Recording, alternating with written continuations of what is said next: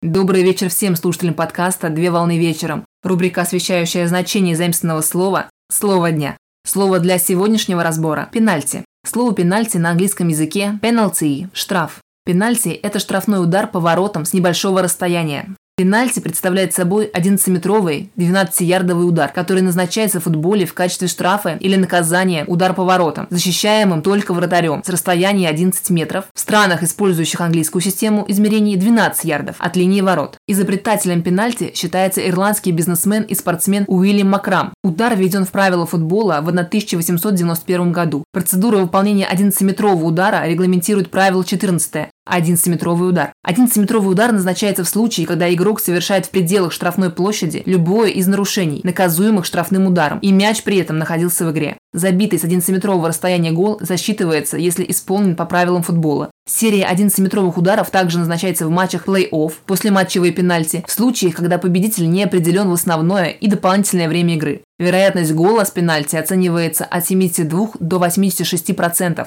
На сегодня все.